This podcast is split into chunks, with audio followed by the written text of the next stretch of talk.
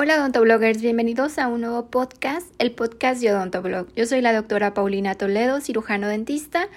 Y si me estás escuchando en plataformas como Spotify, no olvides irte a suscribir a mi canal de YouTube que es Odontoblog MX. Hoy vamos a hablar sobre los tips que les voy a dar o consejitos antes de entrar a la clínica de exodoncia. Esta edición va enfocada para estudiantes de odontología que van a entrar por primera vez a su clínica de exodoncia. Yo sé que es un gran nerviosismo hacer tu primera extracción dental, pero estos consejos la verdad te van a ayudar a tener éxito en esta clínica. El primer consejo que te voy a dar es que nunca estés con la mente en blanco cuando atiendas un paciente.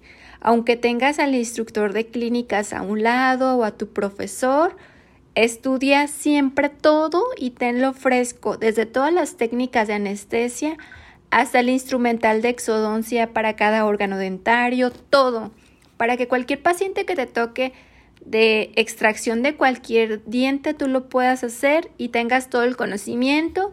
Y ya si aún con todo el conocimiento, todo lo que estudiaste se te complica algo, te trabas o algo, ve y busca a tu profesor, pero no todo lo contrario, no que vayas en blanco y tengas ahí tu profesor o vayas a hacer una iatrogenia, nunca, nunca. Siempre trata a los pacientes y atienda a los pacientes como te gustaría que te atendieran a ti o como atendieran a uno de tus familiares de los que más quieres. Así es que tenlo en cuenta que son seres humanos, hay que tratarlos con respeto y con conocimiento, nunca atenderlos y poderles llegar, en vez de brindarles salud, llegarles a hacer algún daño. Mi segundo consejo es ten las técnicas de anestesia frescas, a flor de piel, y haz un cuadro, haz dibujos, haz preguntas entre ustedes, entre sus amigos, entre los compañeros del, del salón, entre tus amigos de odonto, hagan dinámicas como por ejemplo, ¿con qué técnicas de anestesia Pregúntense entre ustedes, por ejemplo, ¿con qué técnicas de anestesia extraes el incisivo central superior? ¿O con qué, con qué técnicas de anestesia extraes el segundo molar superior, el primer molar inferior? Así, en canino inferior. Estén preguntándose todo el tiempo para que lo tengan fresco y así practicar con todos los dientes. O hagan una tabla, o si son muy visuales como yo, hagan dibujitos de las arcadas y cada diente pongan las que técnicas son Busquen la forma para que todo, cuando ustedes estén en clínica de exodoncia, estén practicando como si fuera su consultorio, porque va a llegar el paciente, no les va a decir, quiero que me haga la extracción del incisivo central, inferior, izquierdo, no. No, no, no, es como les lleguen los pacientes lo que necesitan y la extracción que necesitan y nosotros tenemos que saber que órgano dentario que llegue, órgano dentario que vamos a saber qué técnicas usar para la extracción. Así es que aprenden, apréndanselas, hagan cuadros, practiquen, pregúntense, dibujitos, mapas, lo que quieran, pero tengan bien fresquecitos, hagan su cuadrito o algo, cárguenlo, estudienlo, no sé, para que tengan muy frescos cada técnica de anestesia y para cada qué diente se necesita. Mi tercer consejo es fake it until you make it. Quiere decir que lo finjas hasta que lo logres. No te voy a decir que no te pongas nervioso cuando hagas tu primera extracción o cuando hagas tus primeras extracciones dentales, pero de menos no lo aparentes frente al paciente, no aparentes tu nerviosismo. Eh, trata de fingir un poco, porque de por sí nos vemos con cara de niños, porque estamos súper chiquitos estudiando, los pacientes que van a clínicas ontológicas ya van nerviosos y ya saben que los van a atender estudiantes. Pero claro que el hecho de que te atienda un estudiante no significa que vamos a hacer la iatrogenia andando. Para nada. Hay que demostrar todo lo que la uni nos ha enseñado. Bueno, volviendo de que por sí los pacientes vienen ya con nosotros con el miedo de ir al dentista, con dolor, con angustia, con mil cosas, y ver que el dentista que te va a anestesiar está temblando con la jeringa así en la mano. Imagínate qué estrés, o sea, de por sí es bien, vas súper nervioso y tener que ver la cara de alguien sudando y súper estresado atendiéndonos, pues claro que no, o sea, por más que me duela, viendo que le tiembla la mano, que está inseguro de lo que va a hacer, claro que como paciente no me voy a dejar atender. Para nada, va y no voy a salir corriendo. Así que los conocimientos y la preparación te van a dar el gran porcentaje de tu seguridad. El hecho que vas a saber qué técnica hacer, qué procedimiento hacer, qué instrumental usar, todo ese conocimiento te va a dar ese respaldo de seguridad. Yo sé que vas a estar súper nervioso, pero el paciente, tenemos al paciente enfrente, o sea, viéndonos nuestra cara.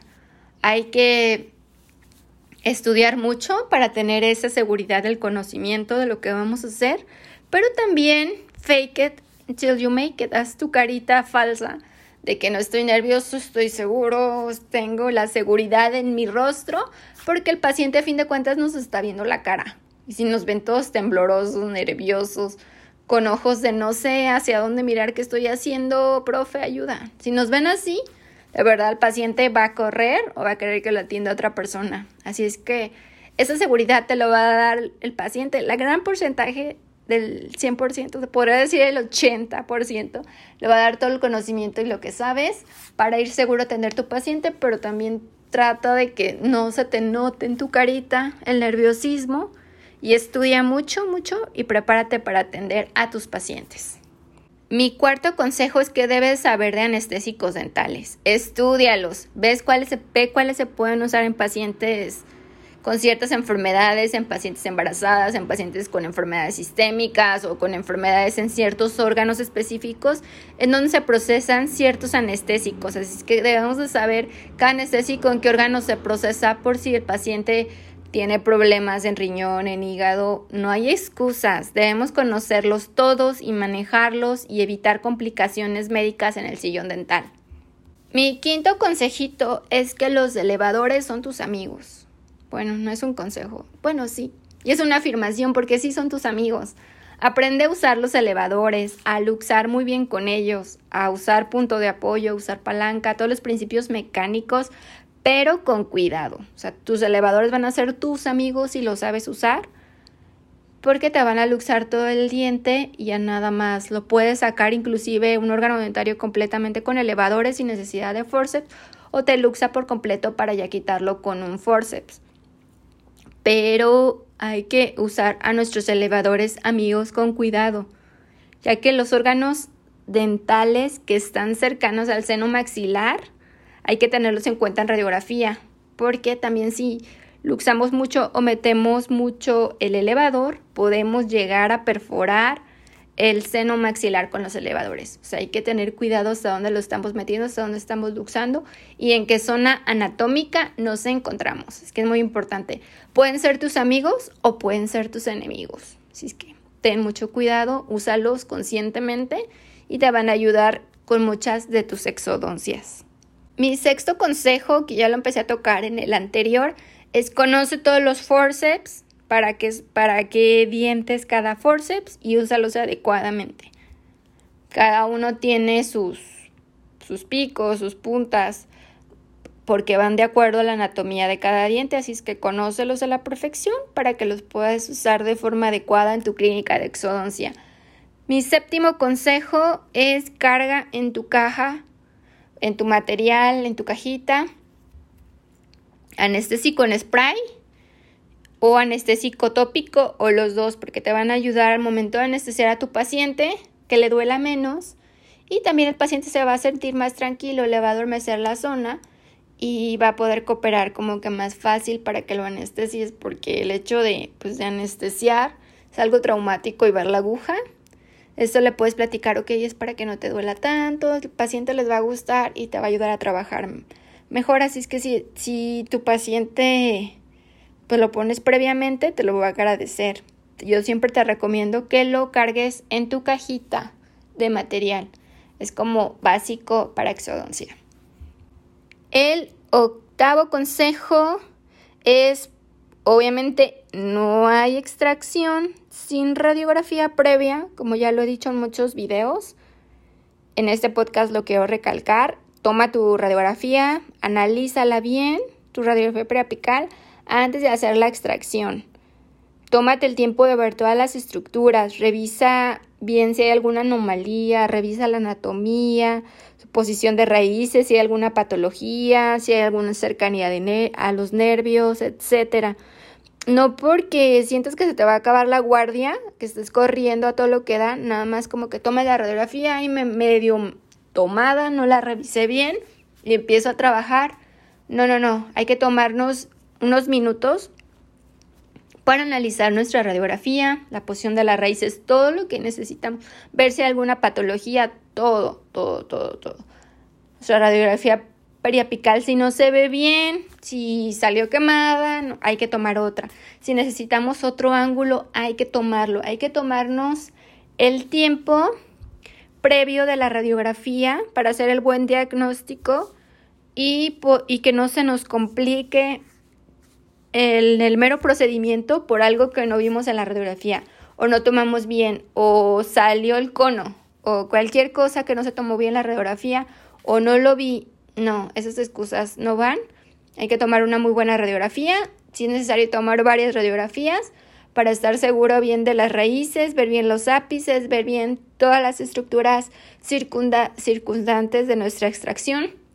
Obviamente también analizar clínicamente al paciente, analizar la radiografía y si también nos van a llegar casos en los que no sea necesaria la extracción, hay que estar conscientes, no por completar nuestras extracciones las vamos a hacer. Hay muchos, muchos pacientes que nos van a llegar a la clínica de exodoncia que son de dientes que se pueden salvar, que se pueden salvar con una endodoncia y una corona, que a lo mejor esas raíces que vemos ahí se puede cortar la encía y se puede hacer una endodoncia y salvar ese diente. Hay que estar muy conscientes, tomar buenas radiografías, hacer buen diagnóstico y no hacer exodoncias o extracciones por hacer extracciones o porque queremos completar nuestra, el número de extracciones que nos piden en la universidad.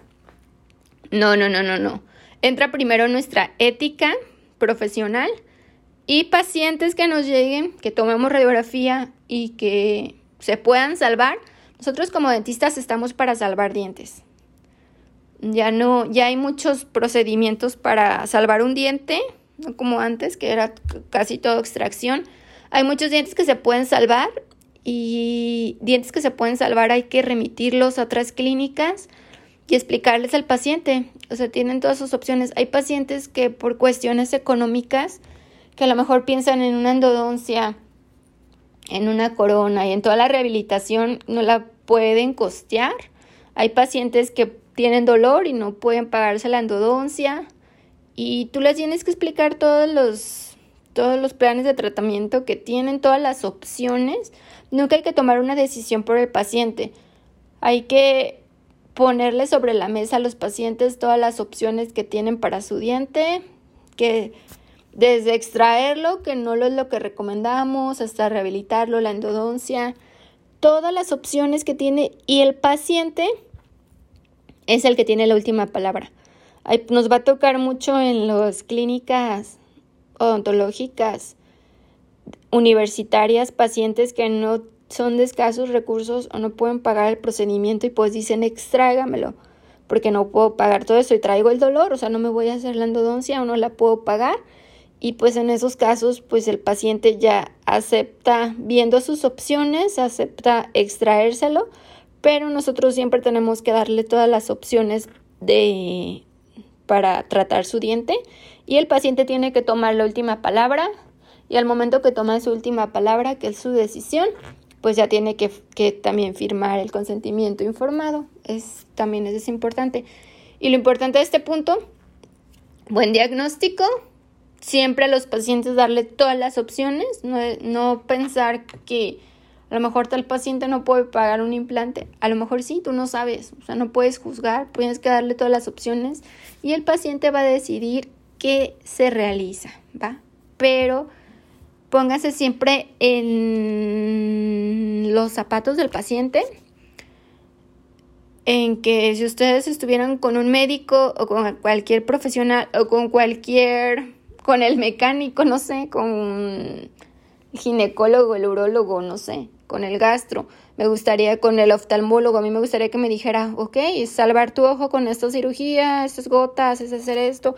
A mí me gustaría saber todas mis opciones que tengo para poder este, tratar o mejorar o salvar mi, mi órgano, mi diente o lo que sea. Así es que hay que ser conscientes y éticos desde la formación de estudiantes. Vamos al siguiente punto. Otro punto, el noveno, que me parece muy importante, es tómate el tiempo de explicarle al paciente lo que le vas a hacer antes de meterle mano. A por las prisas, la guardia se me va a acabar de una hora, no sé, ya abre la boca. No hay que tomarnos el tiempo para explicar el procedimiento, en qué consiste, todo lo necesario para que el paciente esté informado y tranquilo de lo que le vamos a hacer, no de que, ay, nomás este, me anestesió y me sacó. No, hay que explicarle lo que les vamos a hacer es parte de que el paciente entienda su procedimiento y lo que le vamos a realizar, no nomás estar trabajando sin que sepa nada. Tómense un minuto con cualquier paciente, hay que explicarles todo. Y también este, tómate el tiempo, unos minutos también después de la extracción para explicarle los cuidados posteriores a la extracción. Porque recuerda que el 50% del éxito del tratamiento es lo que tú haces como odontólogo y el 50%, la otra mitad, son los cuidados que el paciente tenga. Por más que hagamos una excelente extracción perfecta, todo bien, si el paciente no tiene los cuidados, esa, esa, extracción se va a infectar o va a traer problemas y complicaciones. Así es que 50 y 50 hay que tomarnos el tiempo tanto antes como para explicarle al paciente qué procedimiento le vamos a hacer. Y después hay que tomarnos el tiempo para darle todos los cuidados posoperatorios a nuestro paciente de forma detallada o a lo mejor de forma general y cargo hojitas fotocopiadas en mi caja y se las doy al paciente por si se le olvidan lo que yo le explico, la tenga ahí a la mano y darle siempre su, su medicación, ya que recuerden que después de que se baje la anestesia, que se, ya se pierdan los efectos de la anestesia, al paciente le va a doler. Si les pueden dar un analgésico ahí en el sillón dental o darle algún analgésico de muestra para que se lo lleven lo que compra su receta Receten solo lo necesario, tanto analgésicos, antibióticos, antiinflamatorios. No hay que recetarlos de forma indiscriminada, solo cuando sean necesarios. Y pues decirle al paciente, pues hacerle la receta y solo si tiene dolor, tómeselo cada tantas horas. Si hay inflamación, tome, o sea, hay que estar conscientes de que se lo tomen solo si son necesarios, pero el analgésico sí les recomiendo porque el paciente sí le va a doler.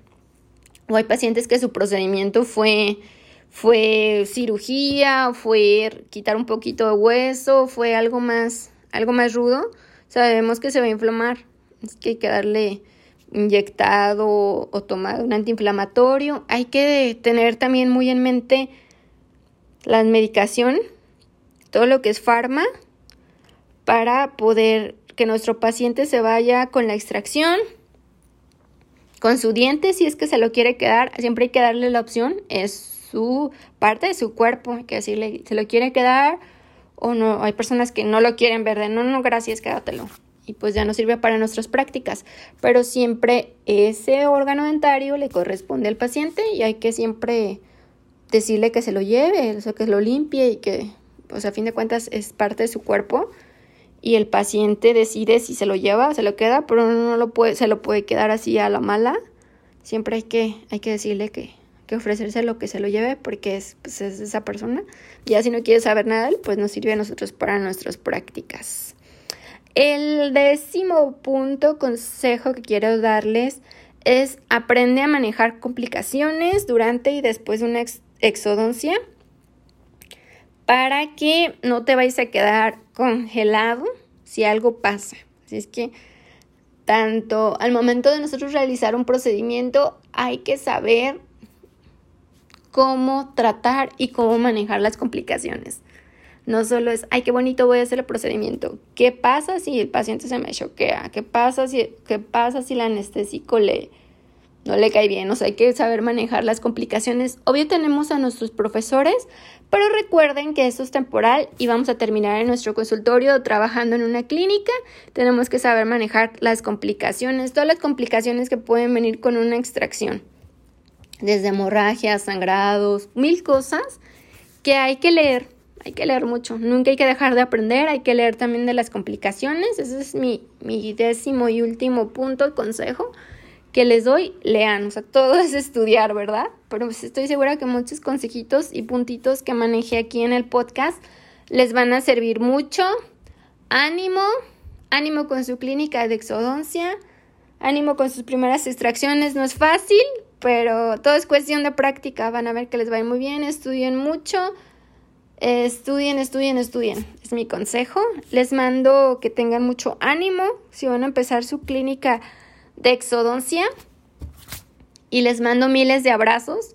Cuando se sientan tristes de que no salga algo bien, sientan esos apapachos virtuales que les mando. Porque hay días que nos va muy bien y nos sentimos en el cielo y hay días que se nos complicó algo y nos sentimos los peores odontólogos del mundo. Y no es que seamos los peores odontólogos del mundo, sino como cualquier profesión, profesión, tenemos días buenos y días malos, así es que ánimo, este, les mando muchos abrazos.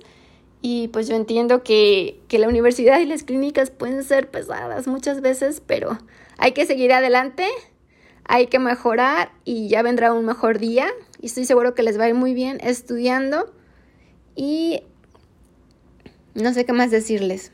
Los quiero mucho, les mando un abrazo hasta donde estén y nos vemos hasta un próximo video o podcast. Un abrazo, bye.